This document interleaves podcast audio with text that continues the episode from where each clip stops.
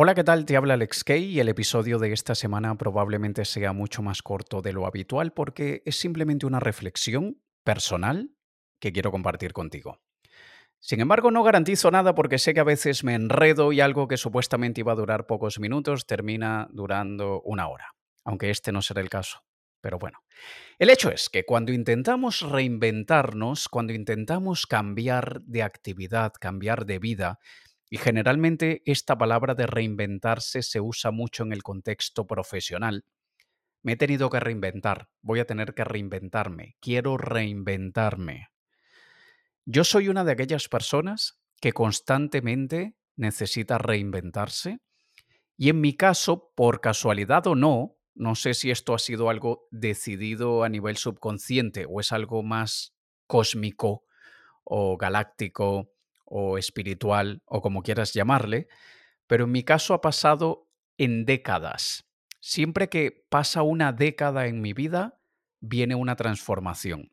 Y esa transformación empiezo a sentirla un par de años antes o tres años antes de que realmente suceda, pero empiezo a sentir esa, ese, no, no te sé decir qué es, no sé si es una necesidad, pero empiezo a sentir que viene el momento de la reinvención. A mis cuarenta y pocos años me he reinventado unas tres veces aproximadamente. Pero lo curioso es que con esta última que estoy viviendo en este momento, he tenido una revelación que no había tenido en las anteriores. Y es un error que cometemos dependiendo de la edad que tengas, de lo que hayas vivido en tu vida, pero a mí a la fuerza, forzosamente, me están haciendo aprender esta lección que es reinventarnos no es lo mismo que remodelarnos. Muchísimas veces queremos una remodelación y no queremos una reinvención. Y a veces eso es bueno y a veces eso es un obstáculo para la reinvención. Yo creo, y te hablo por mí, yo creo que es imposible reinventarme si yo continúo siendo el mismo. Porque cambiar de actividad, de antes era jugador de fútbol y ahora soy pianista, ¿eso es una reinvención o será que eso es un cambio de actividad profesional? Y mira lo que quiero decir con esta pregunta.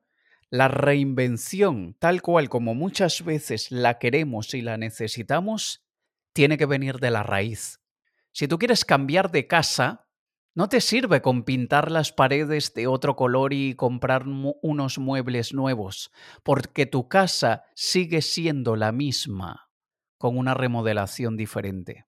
Y cuando nosotros cambiamos cosas a nivel personal o profesional, únicamente en la fachada, únicamente en la superficie, no hay una reinvención verdadera.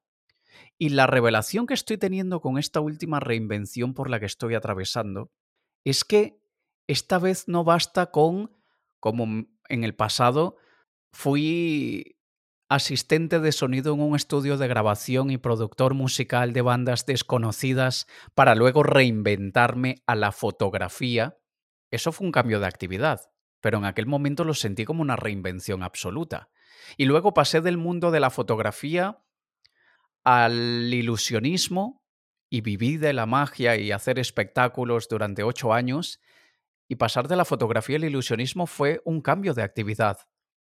Pero también como fue en una etapa de mi vida, en mis 20, que yo necesitaba crecer, necesitaba aprender, exponerme a cosas, naturalmente fui cambiando.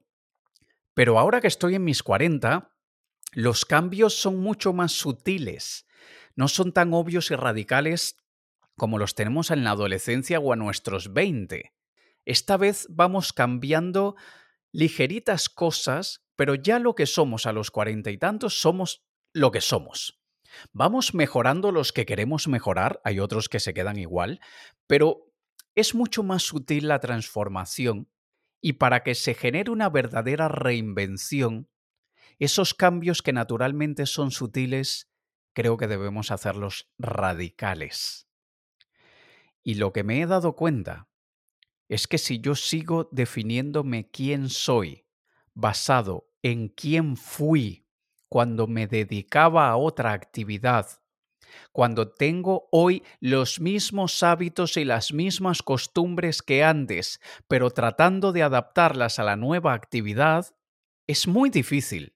Y entramos en, yo, te hablo por mí, entro en un espiral de frustración, de decepción conmigo mismo, de sentirme totalmente perdido, y es porque continúo siendo el antiguo en un mundo nuevo, y eso no se puede. Si yo ahora estoy viviendo en un mundo nuevo, yo tengo que ser un yo nuevo. Y desde luego hay cosas que se vienen con nosotros, hay, que hay cosas que vamos a mantener. Mis valores personales los voy a mantener. Y hay valores que se han afianzado con los años que no pienso descartarlos. Hay otros que han dejado de tener valor. Y ha sido así porque la vida me ha llevado a eso. Pero manteniendo lo que soy yo como ser humano en la base, manteniendo mis valores personales firmes, aún así hay mucho que puedo cambiar. Puedo cambiar mis patrones de pensamiento, puedo cambiar mis sistemas de creencias, puedo cambiar mis hábitos diarios. Yo analizo y desde el año 2009-2010 mi rutina diaria es muy parecida. Me levanto por la mañana y lo que hago, esa primera actividad a la que le dedico al día, y hoy que estoy en esta etapa de reinvención que antes no veía como absoluta, pero ahora te puedo decir que es una reinvención absoluta, me doy cuenta que mis hábitos anteriores me están paralizando. Y lo que quería compartir contigo y esta muy breve reflexión, que no tengo mucho más que decir, pero espero que te sirva en caso de que estés pasando por una situación así. Yo estoy en estos días escribiendo todo lo que yo creo que soy, y digo lo que creo que soy porque cuando leo lo que he estado escribiendo, estoy escribiendo lo que fui, porque es lo que conozco, es lo que es familiar.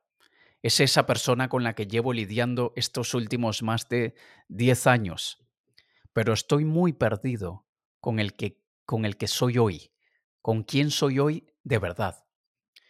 Y no sé si sea por una cuestión, como te he dicho antes, cósmica, espiritual, práctica o lo que sea, a mí me están despojando de todo. Y digo me están despojando de todo y no digo me estoy yo despojando de todo, porque no sé hasta qué punto nosotros tenemos poder de creación absoluta en nuestra vida. Hay quienes opinan y quienes creen que incluso cuando te pasa un accidente lo creaste tú. Yo no sé qué creer al respecto, Creo que hasta cierto punto tenemos influencia con aquello que nos pasa, pero hay otras cosas externas que no tenemos ningún tipo de influencia, creo yo. Quizá estoy diciendo un disparate, pero me parece que no tenemos ese poder.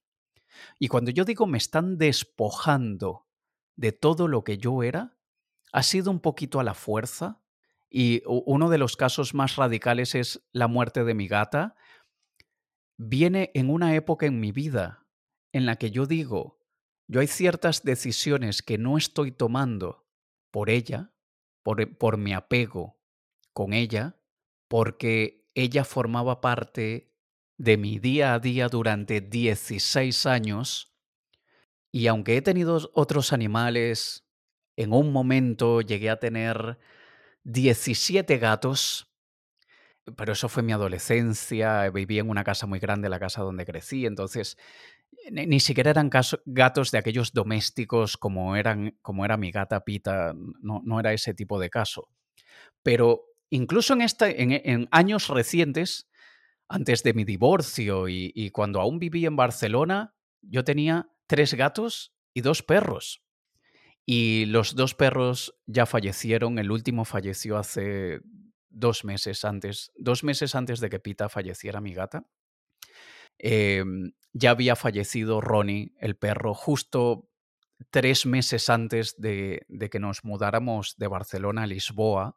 Mi exmujer es portuguesa, entonces por eso inicialmente me vine hace 20 años a Lisboa, luego nos fuimos a Barcelona y luego decidimos regresar a Lisboa porque ella quería estar cerca de su familia. Y tres meses antes de que, de que nos viniéramos a Lisboa, Ronnie fallece, un tumor que tenía en el vaso.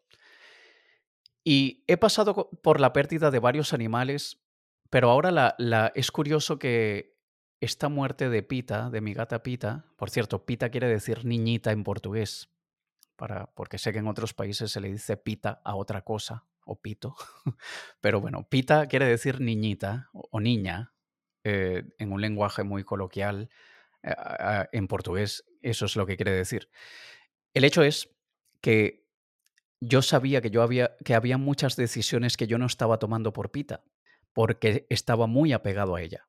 Y habían decisiones que yo tenía que tomar que incluso involucraban viajar durante meses y estar ausente durante meses. Y yo no quería hacerlo por ella. No quería hacerlo porque no quería estar separado meses de ella, aunque ya había pasado dos meses y medio sin ella, dos meses y medio que estuve con mi familia en Estados Unidos, y en otras oportunidades también un mes fuera, o sea, meses cortitos, un mes, dos, dos y medio fue lo máximo.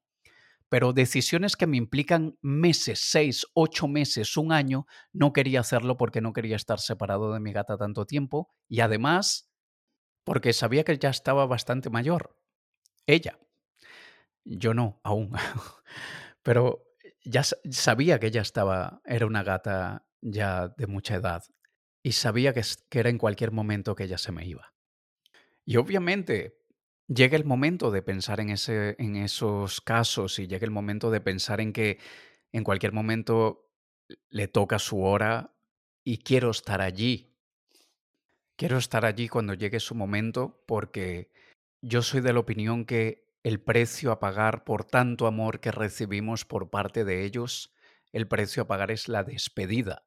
Nosotros, si tenemos suerte, vivimos 80 años o más, o un poquito menos. Ellos, con mucha suerte, llegan a los 18 o 20 años. Los gatos domésticos. Los que salen a la calle durarán menos. Los perros más pequeños, con suerte, llegan a los 18 años. Los perros grandes, con suerte, llegan a los 15. Y soy de aquellos que cree que el precio a pagar por tanto amor es estar allí y verlos partir.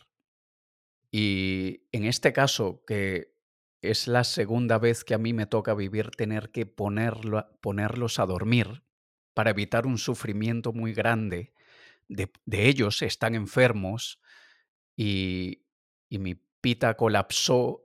Ese día que la ponemos a dormir es porque ella colapsó en el veterinario, tuvo una convulsión muy fuerte y el pronóstico era obviamente muy malo. Y por eso se toma la decisión para que para evitar cualquier sufrimiento, para que se vaya tranquila dentro de lo que cabe. Y estar allí y ver sus ojitos cerrarse por última vez es el precio a pagar y se hace, yo lo hago con gusto porque sé que ellos, y especialmente ella, con la conexión tan fuerte que teníamos. Yo sé que ella me quería ver allí en ese momento. Ella quería ver que yo estaba allí acompañándola en ese momento. Y por eso yo no podía tomar una decisión que implicara yo ausentarme durante seis meses, ocho meses, un año, y que llegara ese momento y yo no estuviese allí para ella. Y por eso es que cuando yo pienso, hay decisiones que yo no estoy tomando por ella, cuatro días después, cuatro días después de yo pensar con fuerza esto que te acabo de decir, cuatro días después ella se enferma y nueve días después ella fallece. Me podrán decir lo que quieran, pero yo tomé esa situación como su manera de decirme que no sea por mí, que yo no sea el obstáculo, que yo no sea la limitación. Y eso vino por parte de ella. Eso yo no lo pedí. Yo no pedí eso. De hecho, un mes antes o mes y medio antes le estaba diciendo a uno de mis mejores amigos que me preguntó, oye, ¿qué edad tiene Pita? Que ya está bastante mayor. ¿Y cuánto viven los gatos? Y yo le dije, mira, no, no sé cuánto va a vivir Pita, pero espero que mucho, mucho más. Quiero que llegue a los 20 años. Quiero que sea uno de esos gatitos que vemos en Internet, muy viejitos, muy viejitos de 21 años, siempre y cuando esté bien. O sea, yo no pedí esa partida, pero cuatro días después de yo concientizar que por, por, ella yo no estaba tomando decisiones importantes en mi vida y que ella se marche, eso no lo pedí yo. Ese es uno de aquellos casos externos. No sé hasta qué punto yo creé eso, no sé si creerme que tenemos ese poder de creación tan fuerte, pero eso sin duda puso en movimiento muchas cosas dentro de mí. Yo para el momento de la grabación de este episodio aún tengo a mi otra gata Maggie conmigo, pero yo ya hablé con mi exmujer y le dije, quiero que te quedes con Maggie, porque además Merlín, el otro gatito que ya se quedó cuando nos divorciamos, está solo desde que falleció Mango, el perro, y somos de los que creemos que, que es bueno que los animales estén en compañía siempre, no solamente compañía humana, sino también compañía animal. Y ella esta semana, mi exmujer viene esta semana a buscar a Maggie y se la lleva, definitivamente. Y yo tengo que tomar esas decisiones y yo ahora tengo que volar, ahora tengo que tomar esas decisiones que antes no tomaba. Ahora tengo que sí hacer una reinvención absoluta, total, empezando por mí, por lo que yo creo que soy, porque lo que te decía antes, yo soy lo que yo fui, pero no soy lo que soy hoy. Y es ahora cuando yo comienzo una transformación. Desde hace un mes que falleció Pita, he estado ya sintiendo una transformación muy fuerte, una identidad nueva, con mis valores afianzados, claro que sí, pero cuando me despojan incluso de mi gata, ya no tengo casi nada del yo antiguo. Y hay mucho de esto que empezó con mi divorcio, desde luego, tantos años con una persona, tantos años con costumbres y, y hábitos diarios con una persona, y que de repente eso se acabe y que se acabó por mí, porque yo tomé esa decisión. Pero eso empezó hace eh, dos años, más de dos años, y creo que la culminación es ahora con el fallecimiento de mi pita y esta semana que mi exmujer viene a buscar a Maggie, ya no tengo nada de mi vida anterior, nada. Ni mis apegos más fuertes y cercanos como mis gatas, ni mi casa anterior, ni mi exmujer, ni mi relación que vino luego de mi mujer tampoco. Terminé esa relación que tuve luego de que me divorcié. Mi negocio hoy no es el mismo, ni quiero que sea el mismo. Y es ahora donde doy un giro de 180 grados en muchos aspectos. Y aunque quedan actividades antiguas, como por ejemplo este podcast que lo lancé hace ya cinco años, quedan actividades antiguas la reinvención radical y absoluta viene desde dentro. Y creo que ese es el error más grande que muchos podemos cometer cuando queremos reinventarnos. No hacerlo desde dentro, hacerlo únicamente en la superficie. Y desde luego, si tú me preguntas, ¿tú tomaste la decisión proactiva de despojarte de todo? No, te acabo de decir que no. Ha sido a la fuerza. Pero lo que quiero compartir contigo es que quiero que utilices mi caso de que has sido a la fuerza y gracias a que has sido a la fuerza he tenido la revelación que es así como sucede una reinvención total. Así que no hace falta que esperes a que venga algo radical a la fuerza a tu vida. Créalo propositadamente, créalo con intención, créalo deliberadamente si quieres reinventarte. Porque si quieres un cambio total, significativo y lleno de realización y satisfacción, tiene que ser de dentro hacia afuera. Espero que te sirva. Te ha hablado Alex Kay. Un saludo.